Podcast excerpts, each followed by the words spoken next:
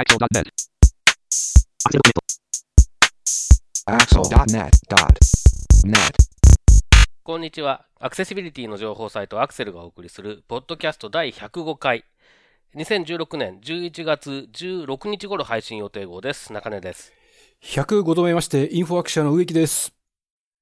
大阪へは小玉グリーンが定番です。山本泉です。はい、よろしくお願いします。よろしくお願いしますということで、11月16日。ということで、2001年11月16日は、マイクロソフトの OS Windows XP が発売になったんですって。ああ、そんなもんですね、確かにね。ということで、17年前、違う嘘。おーい。えっ、と、15年前。そう、あれは15年前。えー、Windows XP の話でもいいですし、15年前の2001年、21世紀の初年度の話で何か気になること、思い出話等々言いたいこと、ありますか？中根さん。えー、っとですね、僕は Windows XP 出てきた時のことはよく覚えていて、うんえーっと、ちょうどね、その2001年の3月の終わりから2002年の3月の半ばぐらいまでアメリカに住んでたんですね。ほうほう。で、えーっと、本当は向こうでそのまま仕事を探そうと思ったんです、最初は。だけど、ちょうどえーに2001年の9月11日にテロ事件が起こって、で、まあ、あーアメリカの社会の空気が一変して、ちょっとここは、あの、暮らしづらいなと思ったんですね。うんアメリカっていう国は、まあ、あの、住む街にもよって全然違いますけど、僕がいたところなんかは、アジア人だからとか言って、あの、変な、なんていうんですかね、えーよそ者扱いされるみたいな感覚ってあんまりなかったんですけど、うん。911以降かなりそういう感じになってきて、非常に暮らしづらくなったので、それをきっかけに、まあ、あの、無理にアメリカで仕事探さなくてもいいやって思うようになったんですけど、ちょうどその頃 Windows XP が出てきたんですね。で、えー Windows XP 出てきた当初は、えー非常に不安定で、結局僕も一回インストールしたんですけど、えーとあるルートで入手して、全然ダメだということで Windows 2000に戻して、で、Windows 2000が入ったパソコンを持って帰国しました。ああ、なるほど。そういう感じですね。だだそれがもう、あれからもう15年も立ち上がるっていうのがですね、ちょっと、あの、許しがたい許しがたいことはないですけど、信じがたい、信じがたいってこともないんですけど、まあでもちょっと、驚きの事実ですね。おー。ありがとうございます。植木さんは、その Windows XP もしくは2001年で何かありますか？2001年といえばですね、?2001 年といえば、大阪近鉄バファローズ優勝しました。イェーイ。おめでとうございます。イェーイ。とえーっとですね、まあ、この当時はもう大阪近鉄という球団名になってたんですが、うん、えー大阪ドームができましてね。そこに本拠地が移って、ユニフォームも、あの、岡本太郎さんデザインの赤い袖のユニフォームからうん。黒を基調にしたシンプルなユニフォームに変わり、はい。えー、この時はですね、確か俺一回大阪ドーム行ったんだな。でも、ちなみに、あの、2001年に大阪ドームに移動したわけではないので、そうだね。そうなんです。そうそうそうこだけは、そうそうあの、初初年度大阪ドームの候補だったので、私。え、そうなんだ。えそうそう。なので、すその時、はい。もう、あれは、1997年かな？ですね。思い起こせば。20年前。20年前だ。そう、私はちょうど生まれたばかりだったのに。あれ？まあ、そんなこともあり。うん。で、まあ、あのーまあ、当時僕はと、もう東京にいたんですが、これ近鉄優勝するぞと。いうことで、マジックが点灯した後に大阪ドームに応援に行きました。おそして今、メジャーリーグで活躍している岩隈くんというですね、うん。くん付けは失礼か。岩隈投手がですね、はい。当時若い、若きエースとして台頭してきた時で、確か岩熊投手が先発して、その日の試合は勝ったんかな？勝ちましたね。はい。で、その数日後に、えー、代打満塁サヨナラホームランで優勝が決まったというですね、非常にドラマチックなですね、優勝を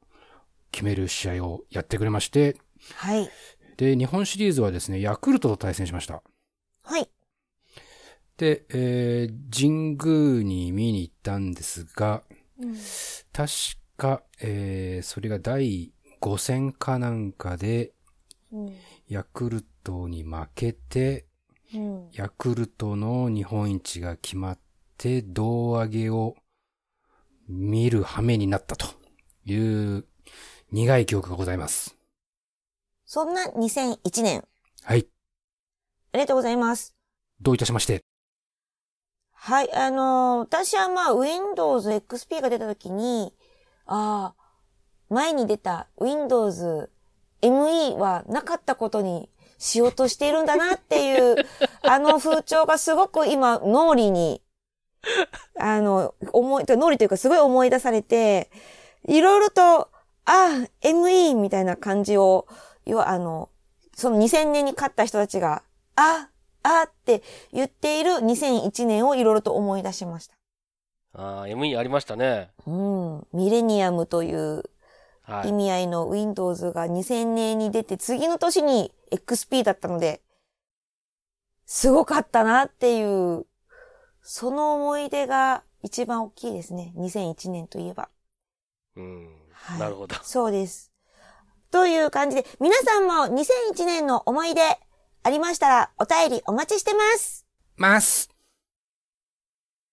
はい、えー、では、えー本題に入っていきたいと思いますけれども、えー今回は11月の2回目の配信ということで、毎月2回目の配信はゲストの方をお迎えしています。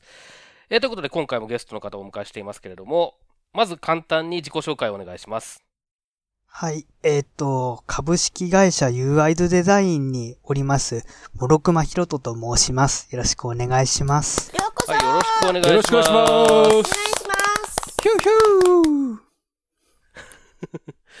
はい、えーと、まあ、諸熊さんに今回出ていただこうという話になったのには、まあ、理由があってですね。えーと、Web アクセシビリティのチェックツールですね。これを、まあ、開発されたという話が、これ開発されたのは結構前ですよね。もともと最初のバージョンっていうか、えーリリースされたのって。あ、はい。えっ、と、最初のバージョンがですね、ちょうど2年前の9月に正式に公開するような形になりました。そうなんですよね。で、えっ、と、まあ、それで、どっかのタイミングで、まあ、この、これについて紹介していただくのがいいかなと思ってたんですけども、なんか、えーたまたま雑談した時かなんかに、えーもうすぐ、えー新しく、2016年版の JIS に対応する、JISX83413 に対応するっていうような話とかもあって、だったらまあ、あの、その対応が終わったタイミングとかでご出演いただいて、ちょっと紹介していただくのがいいかなと思ったので、まあ、あの、今回、出ていただくことになったわけですけれども、まあそうですね、まず、これどんなツールか、まあ Web アクセシビリティのチェックツールかだっていうのは今、えーと申し上げた通りなんですけども、もうちょっと具体的に、えどういうことができて、どういう特徴があるツールなのかっていうのを、えーと紹介していただけますか？あ、はい。えっ、と、開発しました評価ツールのまず正式名称がですね、WAIV、Web Available Interfectional Verification と呼ばれるソフトウェアにしております。まあ、あの私は Wave Wave って呼んでいますので、まあ、そういった形で呼んでいただければと思います。でこちらのツールはですね、とウェブサイトのアクセシビリティというのを視覚障害者の観点に立って自動評価するというソフトウェアを目指して開発をしました。で、こちら、あの、ツールとしての特徴はですね、ウェブサイトの、えっと、URL を入力しますと、アクセシビリティのその実数規格ですとか、視覚障害者が普段ウェブサイトを利用するときに遭遇するような、あんな問題、こんな問題といった問題点でもって使いやすさを判定して、100点満点の点数で評価結果を表示するという仕組みになっております。こうしたツールになっていることによって、アクセシビリティのことがよくわからないというような方これからアクセシビリティに取り組まれるというような方でも、ウェブサイトの使いやすさを簡単に評価することができます。そして、従来の自動評価ツールというのを、実際私もいくつか使ってきたのですが、その、問題点というのは人が判定、評価するようなことというのを中心に作られてきたという印象を持っていたのですが、ウェブの方ではですね、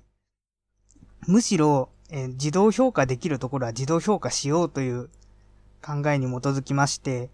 ウェブページの中のソースコードですとか、HTML のコードなどを分析して、明らかにこれはもうダメだろうというような問題点などを自動的に検出して、えー、もうなんでダメなのか、どうすればいいのかということを解説する、そういったことに主眼を置いて開発しました。で、まあ、こうした自動評価ツールにしたことによって、まあ、あの、ウェブを使いますと、ウェブサイトを丸ごと一つ、サイトからリンクされているコンテンツも含めて、丸ごと自動評価できちゃうようなツールにすることができました。また、ウェブではですね、あの、HTML 文書だけでなくて、PDF 文書についても自動評価をできるようにしました。なかなかその、従来 PDF 文書をアクセシビリティチェックしようとすると、Adobe Reader などを用いて、実際に PDF 文書を読ませて確認するということが必要だったと思うのですが、実際やってみるとなかなか難しいですし、まあ、あの、文書構造タグと呼ばれるものがあるかないかというのはわかるのですが、実際どう読むのか、ちゃんと読めるのかどうかということがわからなかったので、ウェーブでできるだけ自動評価したいと思いまして取り入れました。このような機能を持っているのがウェーブの特徴になります。はい、えっ、ー、と、まあ、まずじゃあちょっとその HTML、PDF も含めてやるっていうのはある種、えー、と特徴的だなとは思うんですけど、まずその HTML を中心とした部分について伺ってみたいと思いますけれども、はい。えっ、と、実際に、えー、評価しようと思うと、まあ、自動的に、えー、評価できる部分と、やっぱり人の目が入らないと、えー、正確なことが言えない部分とっていうのは結構、えー、それぞれあると思うんですけれども、はい。あのー、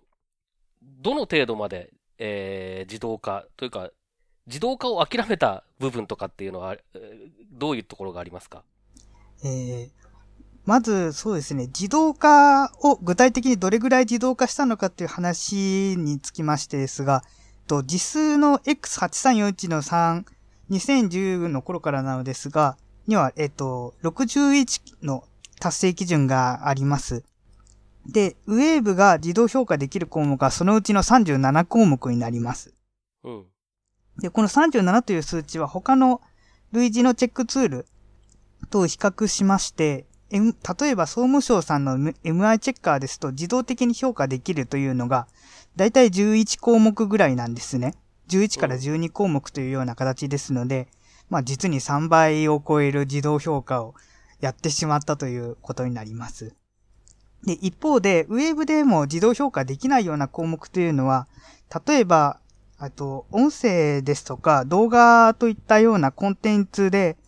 ソフトウェアで自動解析するというよりも、実際に見て確認しなければならないようなもの。そしてウェブは基本的には単一のページごとに評価を行っていくツールですので、サイトの全体での統一感といったような一貫した識別性などの評価基準といったものは、ウェブでは自動評価できないなということで、できればやりたいなと私は思うんですけれど、今のところは達成できていないという状況です。うん。じゃあまあそうすると、例えばその、えっ、ー、と、ページ単位で、まあ今見ているものをサイト単位で、えー、情報を蓄積していくような、えー、そういった構造にすれば、えー、もしかしたらできる部分も増えるかもしれないっていう感じなんですかね。はい、そうですね。なるほど。で、まあ、あの、これちょっと、えっ、ー、と、試させていただいたんですけれども、そうすると、こう、えー、どの基準に対して判断するの,、えー、のか、えっ、と、評価するのかっていうので、えー、WCAG で2.0であったり、実 X8341 の、えー、3の2016年版、2010年版と、で、まあ、それぞれ、えー、シングル A からトリプル A までというような感じで、えー、あるんですけれども、はい。これ、あの、WCAG2.0 と X8341 の3の2016年版っていうのは、えー、どれぐらい違いがあるんですか？一応別の選択肢になってたんですけど。選択肢として違うのは、えっと、表記ですね。うん、あ、なるほど。文言が主に違いますので、文言を変えるような形にしています。で、それ以外は、の評価の、の仕組みですとか、えっと、評価の結果としてどういった形になるのかということには一切差異はございません。あなるほど。じゃあ、レポートの仕方が変わってくるという感じなんですかね。はい、そうですね。なるほど。はい。えっ、ー、と、まあ、それで、一般的な、その、まあ、さっき MI チェッカーなんかも、えー、引き合いに出されてましたけれども、その、一般的な評価ツールっていうと、やっぱりその、基準となる、えー、ガイドラインとかがあって、はい。まあ、それに対して、えー、評価をしていく。それを参考にして評価をしていくということ。で、まあ、そういう意味で言うと、えっ、ー、と、ウェーブも、えー、そこの部分は同じだとは思うんですけれども、先ほど、はい、えー、ご紹介いただいたように、その視覚障害者の視点でっていう部分が、やはり、えー、一つの特徴なのかなと思うんですけど、はい。そういうの視覚障害者の視点っていう部分、えー、はどう、どういったところに、えー、生かされてますか？例えばですね、えっと、ウェーブの評価基準の中にはですね、テーブルセルの結合に関する評価基準が設けられています。で、まあ、なんでテーブルセルの結合の話なんだっていうことなんですけれど、うん、視覚障害者がですね、音声ブラウザーを用いてテーブルを読むときには、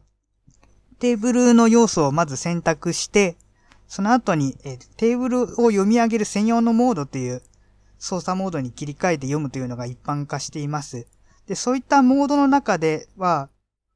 あの、上下の矢印キーを押すと、隣接した上下のセルにカーソルを移動するということができます。ところがですね、テーブルセルに結合セルがありますと、結合したセルを選択したときに、カーソルの基準の位置が斜めにずれてしまうという現象が起こり得るんですね。で、まあ、斜めにずれてしまって、そのことになかなか視覚障害者が気づきにくい。まあ、これは音声ブラウザーの問題でもあるのですけれど、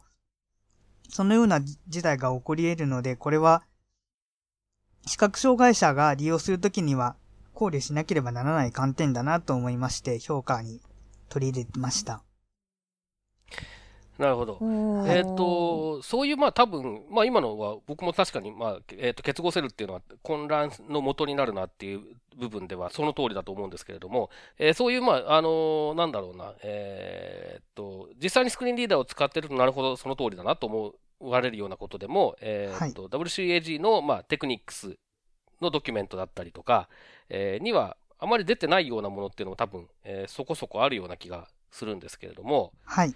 えっ、ー、と、そういう項目って、まあ、あの、正確じゃなくていいんですけど、どれぐらい追加されてるんですか？評価の項目として。そうですね。あの、ウェーブの評価基準っていうのは、の、作り方がですね、あの、まず、視覚障害者の観点で評価基準というのは87項目ほど作成したんですね。その後に、あの、実数規格の基準として評価できそうだなという項目をマッピングするような体系にしております。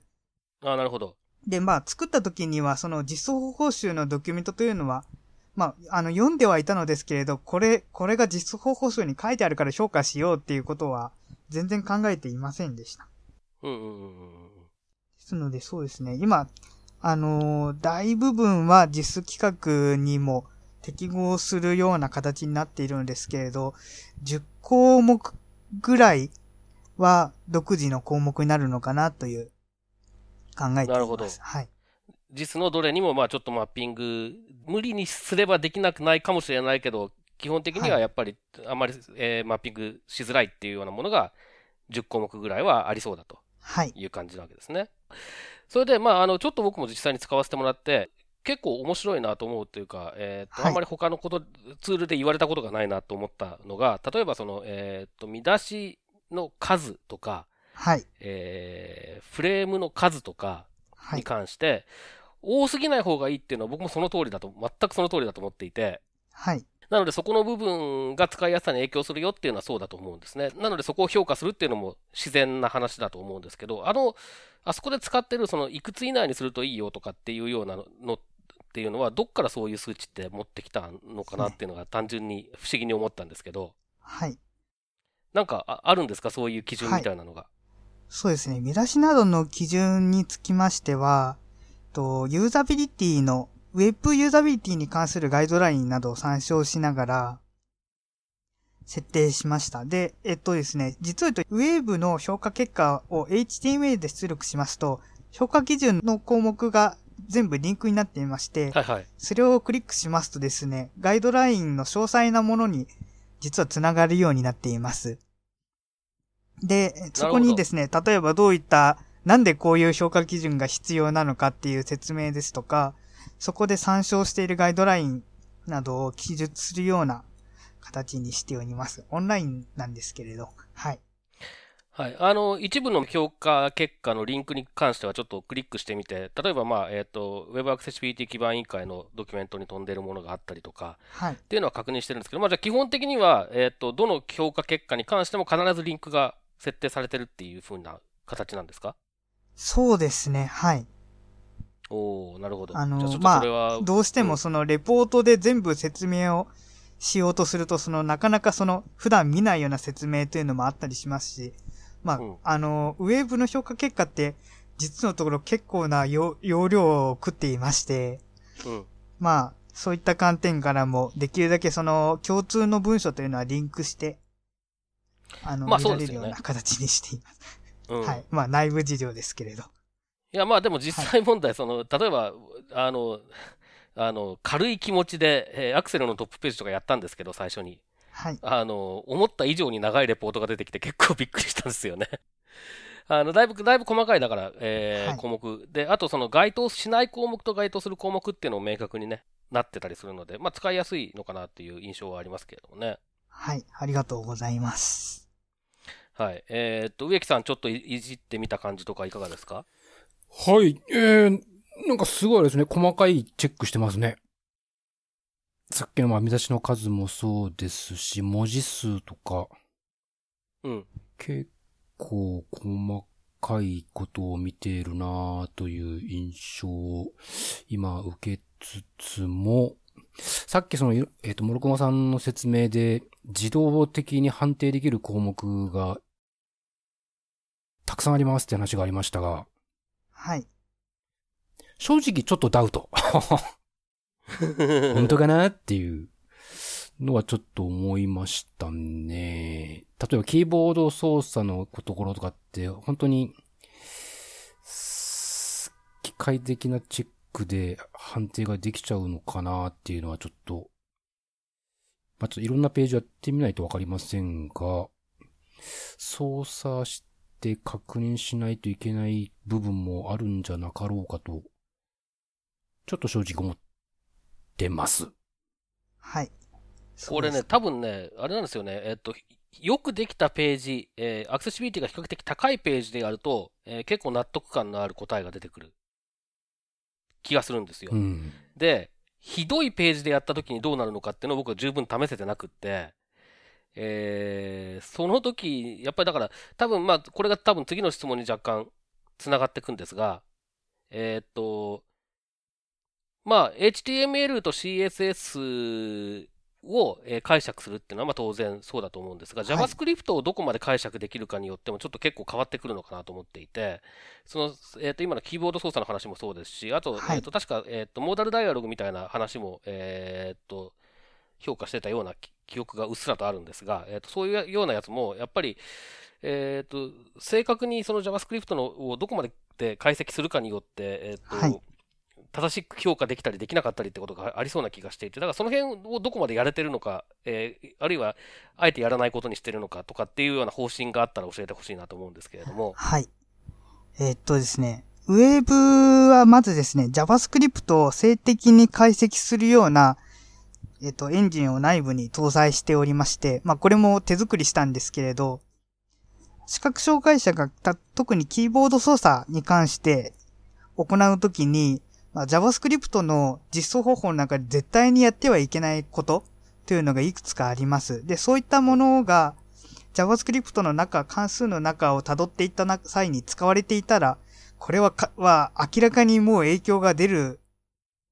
ことが自明であるというような形で評価するような仕組みにしています。しかしながら、JavaScript っていう、というのは、なかなかややこしい、厄介なものでして、えっ、と、いろいろな実装方法を行うことができますし、ライブラリをいくつも返すことで結構隠蔽できたりしてしまいます。うんで、その点で申し上げますと、その、すべての、どんなスクリプトが来ても、どんなページが来ても、100%完璧にさばけるということを保証するのは難しいという状況です。まあ、僕の印象だと、なんか、えーっと、これはダメだろうっていうものはなかったよっていうレポートはできると思うんですよ。えはいーっと、だけど、じゃあ本当に、えー、全く問題ないかっていうことを言い切るっていうのは結構難しいのかなっていううん感じはし、まあもちろんその、その JavaScript の複雑さによって全然違うんですとは思うんですけどね。っていうところがあるので、ちょっとそこのところがやっぱり、えっ、と、難しさかなと思って、その、なんていうんですかね。えっ、と、ウェーブが知ってる、えー絶対ダメな実装がなかったから、問題ないですよって言い切っちゃって、えっ、と、安心されちゃうと困ったりしないかなっていう心配はちょっと確かにありますね。はい。もちろんそうですね。あの、私、ウェーブの評価が、まあ、100%であるということを保証するということはむ実際難しいですし、うんうんまあ、できればもちろん100%にしたいんですけれど、まあ、あの、先ほど申し上げたように限界はあるかなと考えています。ただ、まあ、あの、ウェブアクセシビリティの評価っていうのは、基本的にあの、何がすれば100%になるっていうものは絶対ないと私は考えています。例えばその、まあ、専門家が評価したり、ユーザーをたくさん呼んで観察したりする、そういったような手法を組み合わせた場合でも、専門家評価ですと評価した方の主観がどうしても混ざってしまいまして、その、どういった形で根拠を説明するのかという問題が出てきてしまいますし、複数の専門家が同時に評価した場合、見解が分かれてしまって、もう、あああでもない、こうでもないという議論を行わなければならなくて、まあ、どちらも正しいのかもしれないのに、どちらか一方を切り捨てなければならない。うん。そういった事象が起こり得ます。同様に、ユーザーを観察する場合でも、その観察に来たユーザーの環境ですとか属性といったものが、評価結果に影響を与えてしまいますので、100%というのは、どんな手法でも難しいのかなと思っています。うんそこで、ウェーブではですね、ウェーブ自身で、まず、一通り眺めようと。そして眺めた上で、もしより信頼性を高めたいのなら、他の手法を組み合わせればいいじゃないかというように私は割り切って考えています。で、もちろんその、その上で効率化を最優先するなら、ウェーブだけで評価して、そういう結果にするということも一つの選択ですし、本当に、あの、もっと信頼性のある評価にしたいということであれば、専門家評価ですとか、ユーザー観察にと、ウェーブを組み合わせて、信頼性が高いものにしていくというように使っていただければいいのかなと私は考えております。うん。で、まあ多分その、えっ、と、例えば、えーまあこれ JavaScript の話を今たまたましてますけど、その、その以外の部分に含もしてもそうだと思うんですが、あの、なんだろうな、絶対ダメな実装方法みたいなのって、常に新しいのが出てくるじゃないですか。はい。で、そういうものに積極的に対応したバージョンアップとかっていうのは、えーされてるソフトウェアなんですか、これは？そうですね。やっていきたいと考えています。えっと、一応ですね、2年前に公開したものから、また2016年になるまでの間にも何回かバージョンアップで改良を重ねておりまして、うん。まあ、特に、あの、HTML5 への対応があまりできていなかったのを今回強化したのですけれど、まあ、そういった形で新しい技術には、どん今後もバージョンアップ等で対応していきたいなと考えております。えっと、まあ、ここまで HTML とか CSS とか JavaScript の評価に関して、えーお話しいただいたんですけど、で、まあ、PDF の評価もできるっていうのが一つの特徴としてさっき挙げてらっしゃいましたけど、はい。これは基本的にはじゃあその、えっと PDF のファイルの中にあるタグ構造とかを見て、先ほどの、まあえっと HTML のページとかと類似したチェックをしてるというような感じなんですか？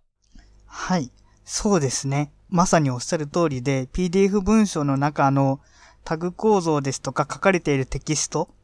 を解析しまして、HTML の評価にマッピングできる項目をマッピングしていくというような形になります。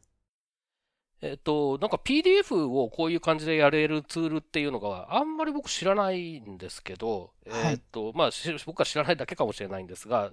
何かやっぱりその PDF のこういうアクセシビリティチェックっていうのを、えーツールとして実現するのに難しさっていうのはあるんですか？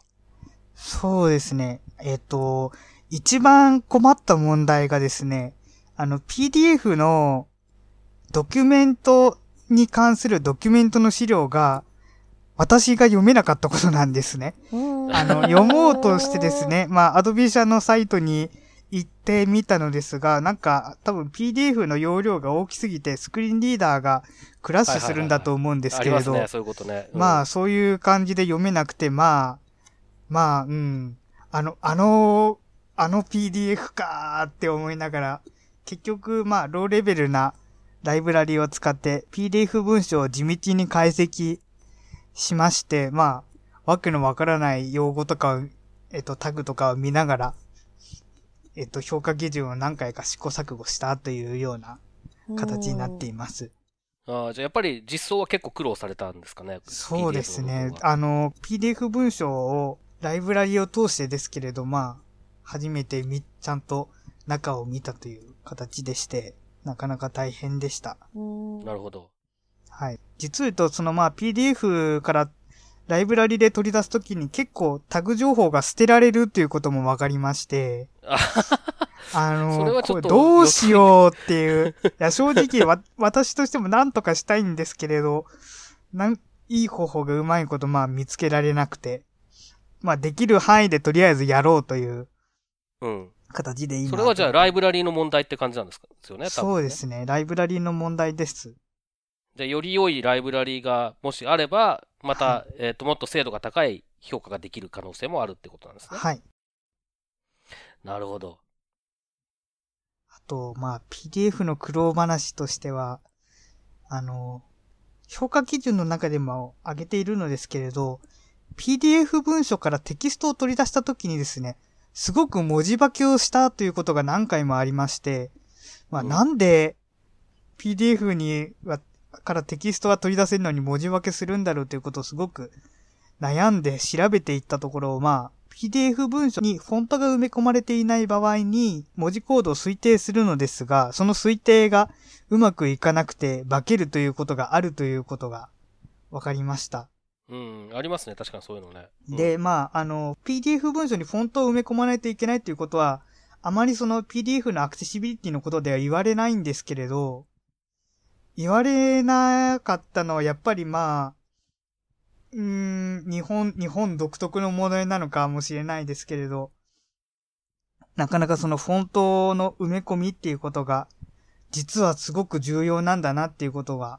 まあ私なりに気づいて、あの、ウェーブの評価基準にはですね、優先度というものが設定されていまして、評価基準ごとにその評価が不合格になった時に、ユーザーがどんな影響を受けるのか、あの、もう操作できなくなっちゃうのか、探すのがすごく大変になっちゃうのか、まあ、あの、困るけどなんとかなる問題なのかという、そういった形で優先度を設けてまして、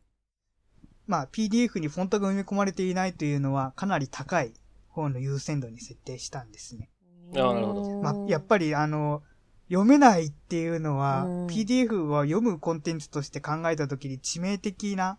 問題ですので、まあそうですね。うん。そういった形で作ったよような苦労話がありました。はい。はい。植木さん、いずいずからは他になんかツール関係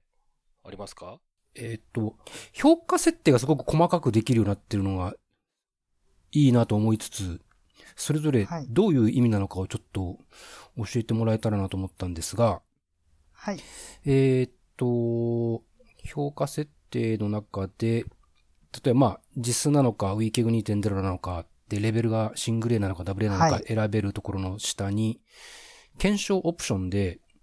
推定を含む項目も検証するってあるんですけど、これはどどういう意味でしょう、はい。これはですね、えっと、実の企画に関する評価のこう、評価にマッピングしている項目の中にはですね、まあ、明らかにそのもう、あの、ページタイトルがないとか、大画像に大概のアルト属性がないとか、明らかにダメなものと、まあその書いてある内容が適切かどうかを判断しなければならない曖昧な基準というのがあります。うんうん。で、ウェーブによる評価では、まあ明らかに書いていないものを評価する観点と、まあ書いてあることを前提に書いてある内容について評価する観点、評価項目というのがあります。そういった項目を実にマッピングする際に、ウェーブによる推定が含まれていて、まあ、確信は持てないけれど可能性あるよというような観点を含めるかどうかを選べるようにしたんですね。で、このチェックを外しますと、あの、が画像に代替的アルト属性がないとか、そういったような明らかな問題点だけが評価結果に出力されるようになります。ああ、なるほど、なるほど。はい、はい、はい、はい。はい。で、よくあるその、正しいかどうかを目視で判断してくださいね、みたいなやつは出なくなると。どちらかというと、まあ、あの、えっと、自動推定の項目を含むかどうかをマッピングに割り当てるかどうかという形ですので、まあ、あの、自動ツールなりに明らかにまあわかるような問題だけを評価結果として書き出すのか、あの、もう、あの、なかなかその、ちょっと難しい、悩むような問題ですけれど、可能、可能性として明らかになんか考えられるような評価項目についても、ウェーブで自動的に推定して判定を下すかどうか、それを選べるような形にしております。うん、うん、うん。一個リクエストするとしたら、はいその。推定を含む項目って具体的にどういう項目なのかっていうのがなんかこう、どっかで確認できるとですね。いいなと思いましたね。そうですね。はい。あと、ユーザビリティ評価っていう項目もあって、オリジ,、はオリジナルユーザビリティ評価を実施するってありますけど、これはさっき言ったなんかも、文字数の話だとか、はい。何何々はいくついくつまでっていう数の問題とか、はい。その辺の項目って感じですかね。そうです。これのチェックを外して評価をしますと、JIS 規格の達成度と JIS の、えっ、と、適合不適合の結果だけが評価結果に出力されるようになります。なるほど。はいで、この評価結果のカテゴライズっていうところの選択肢で AUI ガイドライン準拠ってあるんですけど、はい。AUI ガイドラインって何ですか？これはですね、えっと、弊社の方で私が昔作成し、2012年に作成したものなんですけれど、視覚障害者が使えるようにソフトウェアを開発するためのガイドラインというものがありまして、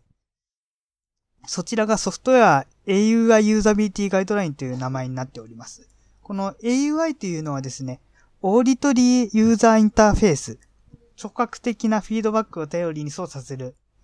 インターフェースということで、にしております。で、こちらのガイドラインの中でですね、尺度が、5つの尺度がありまして、その尺度に沿って評価項目というのをカテゴカテゴライズするようにしております。なるほど、なるほど。はい。よく見ると下のヘルプのところにリンクがあって、そこを行くと AUI ガイドライン準拠チェックリストを表示っていうのがあって、どういうチェックをしてるかっていうのが確認できますね。はい。これはいいですね。うん、なるほど。あと、読み上げイメージの出力っていう項目があって、はい。音声ブラウザ風のテキストを追加ってあるんですけど、はい。音声ブラウザ風のテキストっていうのは、どういう風なテキストなんでしょ どういう風な？あ、そうですね。あのーこちらはですね、まずこの機能を有効にすると、評価結果の HTML とかテキストのい下の方にですね、音声読み読み上げテキストという項目が追加されて、そこにウェブページを音声ブラウザーなどで読み上げたときにどんな文字情報が出力されるのかということが書き出されるようになっております。で、音声ブラウザー風ですと、例えば見出しの部分を読み上げたときに、見出しという文字が追加されたりですね。リンクの部分を読み上げたときに、リンクという文字が追加されたりそのような形でテキストが追加されます。はいはいはいはいはいはいはいはい。これ面白いですよね。結構、あの、僕ら、えー視覚障害者で使ってると当たり前のように聞いてるし、そういうもんだと思ってるけど、そそれで、まあ、そういう風なんですよって説明もするんだけど、それが具体的にどうなのかって意外とみんなイメージできてないような気がするから、この件も結構面白いなと思いましたけどね。なるほどなるほど。はい。面白いじゃないですか、モロクマさん。ありがとうございます。モルクマさんなりの、こう、一番の売りは、なんすか？そうですね。あのーこのウェーブにはですね、オプションのソフトとして、お音声ブラウザーシミュレーターというソフトが実はついていましてですね。それを実行すると、ブラウザーが出てくるんですけれど、うん表示したウェブページが音声ブラウザーで利用するときとほとんど同じような操作ルールになっちゃうという。お、あの、表示が、表示はもちろん変わるんです。変わって画像が例えば代替テキストだけになるとか、そういったことは起こるんですけれど、まあ、例えばですね、あの、リストボックス、セレクトボックスの操作がですね、すごく変わっちゃってですね、まずボックスの上下にボタンがで、上矢印ボタンと下矢印ボタンが出てきて、それをクリックすると、ボックスの中の項目が変わっていく。キーボード操作ですと上下矢印キーを押して項目を選ぶのですけれど、それと同じことを、まあ、マウスで味わっていただくというか、そういった機能をつけてたりします。まあ、そういう、ちょっと変わったソフトも、オプションでつけております。なるほどね。ちなみに、モロクマさん、これ、ウェイアリアとか使ってたページって、チェックできたりするんですか？ウェイアリアにつきましても、そうですね、あの、すべてに対応しているわけではないのですけれど。あの、ラベルですとか、アリアヒドゥン、はいはいはい。えー読み上げには反映しないといった、そういったような項目というのを部分的に取り入れていまして。今後もあの必要に応じて追加していきたいなと考えております。いいじゃないですか。はい。で、まあ、あのーいろいろな機能が盛りだくさんですけど、はいまあ、こういった特徴とかを踏まえて、えーどういう人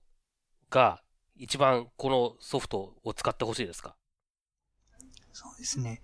と、一番使っていただきたいのは、まずは、ウェブサイトを制作される方に使っていただきたいなと考えています。この、まあ、ウェブを使いますと、実際作りながら、ウェブサイトの中にあるような問題点というのを調べたり、そこで指摘された問題点というのをすぐに開発に、の、活かすことができるかなと考えています。またですね、ウェーブの評価結果というのは、まあ、比較的その、誰が見てもわかりやすいような表現になっているという特徴がありまして、ウェブサイトのアクセシビリティを発注する担当者の方々でも、ウェーブを使うことで、まあ、簡易的なチェックを行ったり、どこがどうなっているのかなという傾向を調べたりすることができる。そういった形で、かつその問題点があれば、それを修正のする担当者に指示することができるので、そういった形のコミュニケーションに使っていただきたいなと考えています。なるほど。じゃあまあ、主に制作をする人、それから発注をする人ってことですね。はい。はい。で、えっ、と、まあ、先ほどから、えー特徴の一つととして、えー視覚障害者の視点っていうことがやはり、えーある、えーと思いますけれども、はい。えっ、と、これはまあ、あの、ムロクロムさんご自身の経験から来るものも結構多いんだろうなとは思うんですが、はい。えっ、と、まあ、参考までに、普段モロクマさんはどういうあの環境、どういう、えーソフトウェア等を使って、えっ、と、はいウェブとか、その他のものを使ってらっしゃいますか？ですね。えっと、まず私は、主にパソコンを使っています。あのー実を言うとですね、私自身はスマートフォンをまだ持ってなくてですね。まあ今後も特に今、あの、スマートフォンでやりたいことが個人的にないので、まあ、うん持ちたいなとは考えてないという感じなんですけれど、基本的にパソコンで全てやっているというような形です。で、インターネットの閲覧ですとか、まあメールのやり取り、あとまあ私自身ソフトも書きますのでソフト作成といったこともパソコンをベースにして取り、やっております。うん。えっ、と、特定のスクリーンリーダーとか、そういったのはありますか？特に、特によく使う、あるいは全く使わない？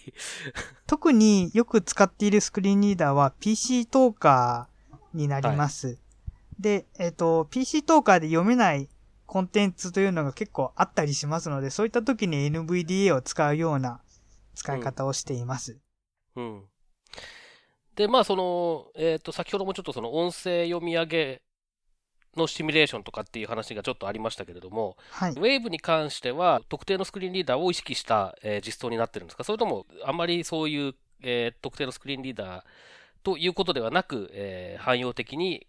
えー考えられるような、そういう作りになってるんですか？ウェーブの評価の仕組みにつきましては、まあ、と特定のスクリーンリーダーに依存しして考えるということはやっておりません。ただし、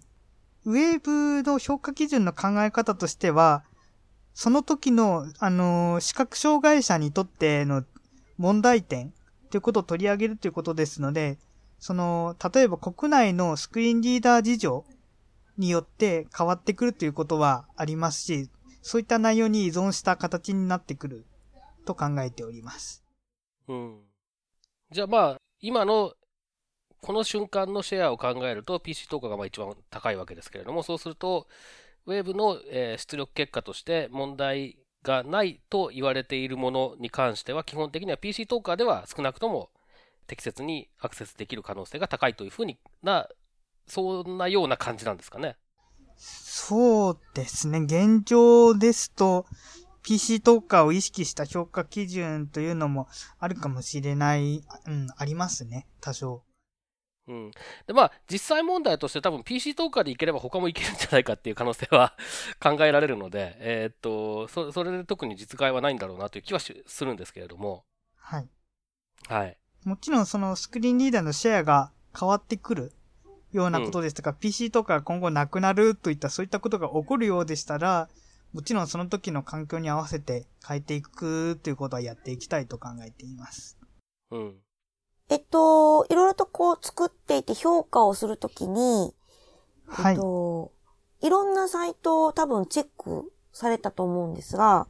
はい。あの、ここのサイト、思いのほか点数良かったとか、とかっていうのはありました？えーっとですね。まあ、あのー、たい、大体、まあ、そういうサイトに遭遇することはあるんですけれど、そうしたときに、まあ、これ評価のコアがなんかおかしいんじゃないかっていうことを疑ってしまってですね。まあ、すぐ手を入れちゃうので、まあ、そうなるわな。はい。まあ、あの、なんか、はお恥ずかしい話なんですけど、基本的にそのウェーブの開発でソースコードをいじっているのが私、弊社の中では私一人なもので、はい。あの、どう直すかは結構私のさじ加減に 寄っているところがございまして。おー、そうなあの、んですね。直そうと思えばまあすぐに直せるけれど、みたいな、あの、私がやってるのでいろいろおかしくなっちゃうこともあって。なるほど。ただこれ、今の話で多分ポイントだなと思ったのは、その、客観的な評価っていう部分はもちろん、えっ、と、客観性って評価だから重要なんだけど、えっ、と、こう、なんだろうな、す視覚障害者の視点っていうことを入れてる以上、視覚障害者が使えなかった瞬間に、えっ、と、使えないのにいい点が出てるって瞬間に、やっぱりそれは、もう、ソフトウェアのポリシーとしてはい。正しくないってことになっちゃうわけで、そしたら当然、えー使えないものは使えないって評価するっていうふうに、えー修正していかなきゃしょうがないですよね、やっぱりね、それはね。そうですね。はい。のだからまあそういう意味で言うと、やっぱりその、いろいろ試してみて、えーチューニングをししていくっていうのが、まあ、ちょっと他のソフトウェア、そのその客観性だけを、えー重視している評価ツールなんかとはちょっと違うアプローチなのかなとは思うんですけど、それが多分すごく特徴になって、えーいくんだろうなっていう気もしますね。うーん、なるほど。ありがとうございます。はい。ということで、まあ、大体、伺いたいことは伺ったという感じなんですけど、じゃあ、モロクマさんの方から何か言い忘れたこと、付け足したいこと、宣伝、えー、その他、あればお願いします。あ、はい。じゃあ、あの、宣伝をさせてください。まず、こちらのウェブ、今回紹介させていただいたものはですね、弊社のウェブサイトですね、体験版として公開しております。で、えっと、体験版というのは一部の機能が、えっと、オプション機能が制限されているのですけれど、日数制限とかそういったものは全く設けていなくて、体験版の、としてでも、まあ十分に長く使っていけるように作っておりますので、ぜひあの、お試しいただきたいなと。で、あの、何か変なところなどございましたら遠慮なくお申し付けください。あの。私は大変嬉しくて、あの、舞い上がっちゃいますので。それと、まあ、フィードバックがあるのは一番ですよね、やっぱりね。ですね。そしてですね、もう一つお知らせになるのですけれど、えっ、と、私ですね、えっ、と、来月の12月に2日3日に開催されます、情報処理学会のアクセシビリティ研究会というはいはいはい研究会がありまして、そちらの方で、このウェーブについて発表させていただくことになりました。お。そしてもう一つですね、12月の7日から9日にかけて、えっと、高知県の方で開かれます、電子情報通信学会のヒューマンコミュニケーショングループが主催する HCD シンポジウムというシンポジウムの方でも、同様にですね、えっと、ウェーブについて発表させていただくことを計画しております。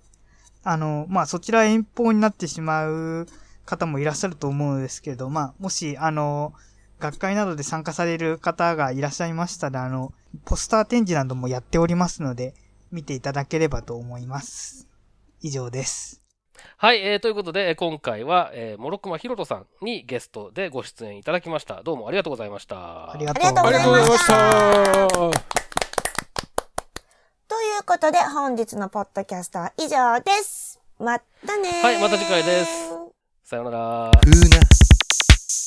このポッドキャストへの皆さんからのご意見ご感想を Twitter、Facebook、サイト上のコメント欄、そしてメールで受け付けています。メールアドレスは feedback.axel.net